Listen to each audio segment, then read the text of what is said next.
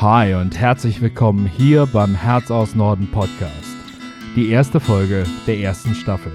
In dieser ersten Staffel wird es um mein Leben gehen. Wir werden bei meiner Geburt starten, werden 34 Jahre viele, viele spannende Geschichten erleben. Zumindest hoffe ich, dass sie für dich genauso spannend sind, wie sie für mich waren, sie zu erleben. Und dann gucken wir mal, wohin die Reise weitergeht. Wenn du jetzt also schon eigentlich die Vermutung hast, dass es hier vordergründig um Bildung geht, dann muss ich dich leider auf Staffel 2 und 3 vertrösten. Also, wenn du gerade im Auto sein solltest, Augen auf die Straße, nur die Lauscher zu mir bitte.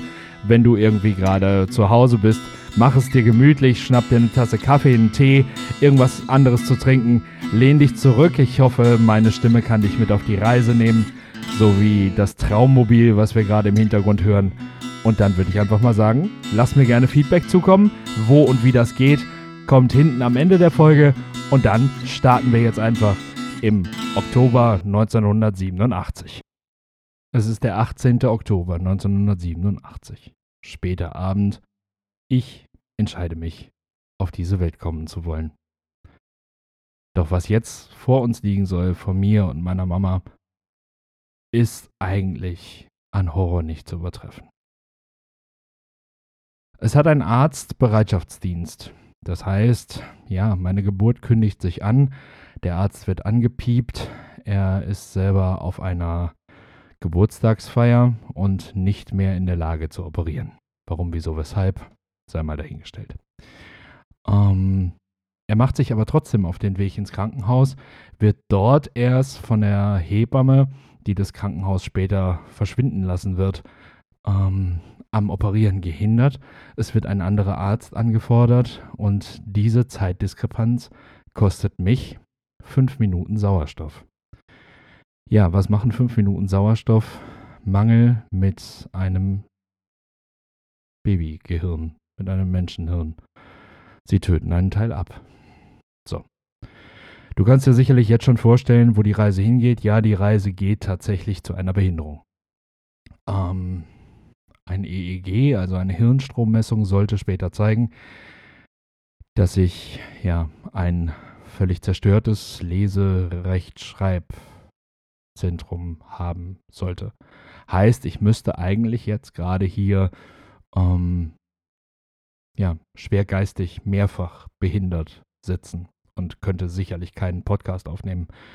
Von daher muss ich da an der Stelle eigentlich schon sehr, sehr dankbar und glücklich sein, weil es ist eigentlich ein Wunder. Also das, was, was daraus geworden ist, ähm, was heute noch da ist, ist eigentlich für das, was, was die Hirnstrommessungen zeigen, ähm, ein wirkliches Wunder. Ich habe also eine Halbseitenlähmung davongetragen. Ich komme also als behindertes Kind auf diese Welt im Jahr 1987 und ja, niemand weiß ganz genau, was wird dieses Kind jemals können. Die ersten Monate meines Lebens gehen dann relativ schnell. Es gibt ärztliche Diagnosen. Ähm, mehrere verurteilen mich zum Tod. Oh, ich meine, am Anfang haben wir einfach den Punkt zu sagen, dieses Kind hat ein Stück Hirn kaputt, dieses Kind wird niemals lesen, schreiben, rechnen können. Ähm, wahrscheinlich wird dieses Kind einfach nicht lebensfähig sein. Das war der Anfang. Der nächste Schlag kam dann wenige Wochen später mit der Diagnose, dieses Kind hat Mukoviszidose.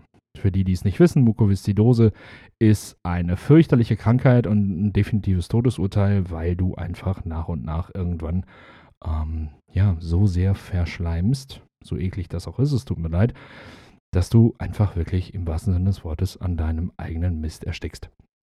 So. Ähm, als ich geboren worden bin, war das noch ein Todesurteil im Rahmen dessen zu sagen, diese Kinder werden 13, 14 und dann ist Feierabend. 13, 14 war ich vor 20 Jahren, vor etwas über 20 Jahren. Also dann kann man sich vorstellen, was da gewesen wäre. Wie die Prognose heute für Mukoviszidose aussieht, ich muss ganz ehrlich sagen, ich weiß es nicht. Ähm, ich nehme einfach mal an, mit der voranschreitenden Medizin ist das mittlerweile anders. Gott sei Dank, nichtsdestoweniger trotz. Ähm, es ist ein Damoklesschwert, diese Krankheit, das ich wirklich keinem wünsche. Ja, so war ich also. Noch keine, noch kein halbes Jahr alt und hatte schon zweimal quasi den Tod in Aussicht gestellt bekommen. Gott sei Dank ist es so nicht geblieben. Aber was sich herausstellte, war, naja, der kleine Jan nutzte eigentlich nur seine rechte Körperhälfte. So, die linken Extremitäten, Arm und Bein sind zwar da, aber naja, man kann ja auch alles mit rechts machen. Ne? Man kann sich über rechts drehen, man kann sich über rechts stemmen, man braucht das linke Ärmchen nicht und überhaupt nicht. So, dann fiel relativ bald auf, es ist ein Winkel von bummelig 13 Grad im linken Arm. Der Arm lässt sich nicht vernünftig strecken. Was ist da los? Naja, was ist da los? Es ist ganz einfach. Ähm, dieses Kind hat hochoffiziell eine Halbseitenlähmung. Bis heute sind Ärzte sich da nicht wirklich einig. Ist das nun eine Hemiplegie oder eine Hemiparese, wer es mal googeln möchte? Ich weiß es nicht, es ist egal, es ist meine Halbseitenlähmung. Und äh, ja, mein linker Arm hat bis heute den wundervollen Titel Mein Pumpenschwengel. Warum, wieso, weshalb, kommt im Laufe der Folgen sicherlich noch raus. Ja, so, und das war's dann. Das waren die ersten Monate meines Lebens. Als wäre das nicht genug gewesen, musst du dann natürlich zu den ganzen U-Untersuchungen, Kinderarzt, logisch, klar. Und was kommt dabei raus? Naja, es kamen noch andere Diagnosen raus. Es kamen so Diagnosen wie, dieses Kind wird niemals Fahrrad fahren. Dieses Kind wird niemals einen Führerschein machen. Dieses Kind wird wahrscheinlich niemals eine Regelschule besuchen, geschweige denn einen Schulabschluss machen. Dieses Kind wird niemals dieses, jenes, welches, hasse nicht gesehen. Kannst du dir also vorstellen, wenn man so ins Leben startet, ist das auch, auch und gerade für Eltern ein ganz doll herber Schlag. Und alles, was danach kommt, was bis heute kommt, muss ich ganz ehrlich sagen, habe ich einfach ähm, zwei wundervollen Menschen zu verdanken und ganz, ganz, ganz besonders einem wundervollen Menschen, nämlich meiner Mutter, die ja den Großteil ihres Lebens einfach aufgegeben hat, ähm, um meines zu gestalten. Die äh, ist mit mir aus dem Ruhrgebiet, wo ich lebe, äh, wo ich auch geboren bin, bis an den tiefsten Niederrhein und bis nach Holland reingefahren, also bis in die Niederlande reingefahren, wollen wir politisch korrekt sein, ähm, zu einer Schule für Physiotherapeuten als Anschauungskind für bestimmten Therapieunterricht. Von daher habe ich sicherlich auch physiotherapeutisch, krankengymnastisch die bestmögliche Versorgung bekommen, die möglich war zu dem Zeitpunkt. Was da heute noch äh, anderes mittlerweile en entwickelt ist. Lassen wir mal dahingestellt. Ist auch völlig egal. Meine Geschichte ist so, wie sie ist. Und äh, ja, die war an der Stelle natürlich ganz großartig. Um das jetzt schon mal so ein bisschen vorwegzugreifen. Ich habe ein Abitur gemacht. Ich habe zwei Sprachen studiert. Ähm, ich habe ein Auto und einen Motorradführerschein. Letzteren ziemlich illegal, aber trotzdem legal gemacht. Das wird auch noch eine spannende Story. Und äh, ja, also es war so ziemlich jede Diagnose aus meinem ersten Lebensjahr ärztlicherseits. Einfach schlicht und ergreifend falsch. Glück gehabt. Oder auch nicht. Man weiß es nicht. Ich bin mir bis heute nicht sicher. Aber es macht mich zu dem, der ich bin, in großen Teilen. Und es hat mich vieles gelehrt über das Leben und es hat mir auch sicherlich viele Blicke aufs Leben gegeben, die ich vielleicht gar nicht bekommen hätte, wenn ich diese meine Einschränkung nicht gehabt hätte. Solltest du jetzt selber irgendeine Einschränkung haben, dann sei mir nicht böse. Ähm, ich werde niemals, niemals darüber sprechen, zu sagen, ich sei ein Mensch mit Behinderung. Ich finde diesen Terminus noch viel diskriminierender und viel erniedrigender, als einfach zu sagen, ich sei behindert. Stör dich also bitte nicht dran, das ist mein Label für mich persönlich. Wenn du dich da lieber als Mensch mit Behinderung ansprechen lassen möchtest, dann tu das herzlich gerne. Und ähm, ja, am Ende der Folge, wie gesagt, gibt es die Kontaktmöglichkeiten. Tritt gerne in Kontakt mit mir, lass uns gerne, lass uns gerne diskutieren. Vielleicht hast du ja auch mal Lust, in eine der Folgen mit rein zu sneaken, dass wir uns da vielleicht einfach mal aufgenommenerweise im Podcast drüber unterhalten und diskutieren. Vielleicht unterstützt du mich aber auch nur in meiner Sicht und auch dann bist du herzlich eingeladen. Also dann, du weißt am Ende, ne? Und dann meldest du dich einfach. Großartig. Ja, wir haben jetzt also ganz spontan in, weiß nicht, in knapp zehn Minuten mal eben schnell ein Lebensjahr abgerissen, was natürlich noch viel, viel mehr beinhaltete. Aber ich hatte auch das große Glück, Einzelkind zu sein. wahrscheinlich wäre es mit Geschwistern gar nicht möglich gewesen, sich so sehr um dieses eine Kind zu kümmern.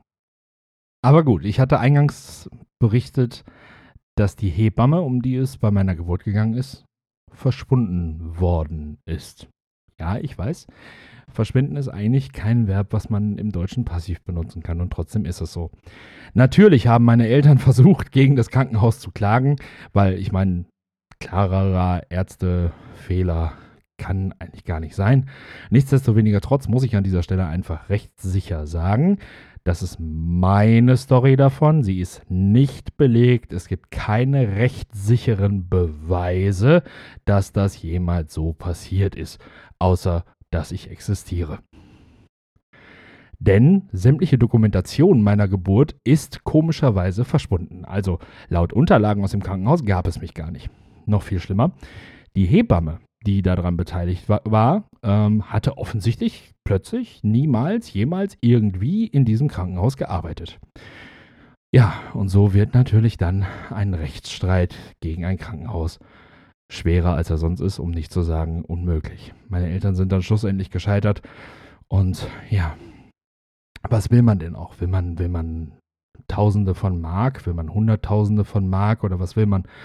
Nein, ich glaube, eigentlich will man nur die Gerechtigkeit zu sagen, ja, wir haben einen Fehler gemacht, es tut uns leid. Zumindest habe ich nie anders erlebt in meiner Familie, als dass da so drüber gesprochen worden wäre. Aber das ist nie passiert. Das hat es nie gegeben. Spannend ist, dieses Krankenhaus wird in diesem Leben noch mehrfach eine Rolle spielen. Es gibt da noch mehrere Geschichten zu, aber dazu später. Also, so bin ich ins Leben gestartet. Damit war ich da. Damit war ich, ja, sagen wir mal zwei. Und es ging natürlich auf die Phase des Kindergartens los. Und wie Kindergarten, frühe Kindheit und das die Zeit bis zu meinem ungefähr 17 Lebensjahr und was ein farbiger Kinderarzt damit zu tun hat. Das erzähle ich dir in der nächsten Folge vom Herz aus Norden Podcast. Schön, dass du bis hierhin dabei warst. Lass mir gerne Feedback da und wie angekündigt, Feedback geht ganz gerne über Instagram. Meinen äh, Account siehst du in den, in den Show Notes. Nichtsdestoweniger trotz. Einfach at Herz aus Norden Edu Coaching. EDU Coaching. Da einfach gerne per DM oder aber gerne auch einfach per Mail unter han-schülercoaching, Schüler natürlich mit ue, at outlook.de. Also han für Herz aus Norden, Bindestrich schuelercoaching at outlook.de. Ich würde mich freuen, wenn du beim nächsten Mal wieder reinschneist. Lass mir gerne Feedback da und bis dahin freue ich mich sehr, dich hier wieder hören zu dürfen beim Herz aus Norden Podcast. Dein Jan. Ciao.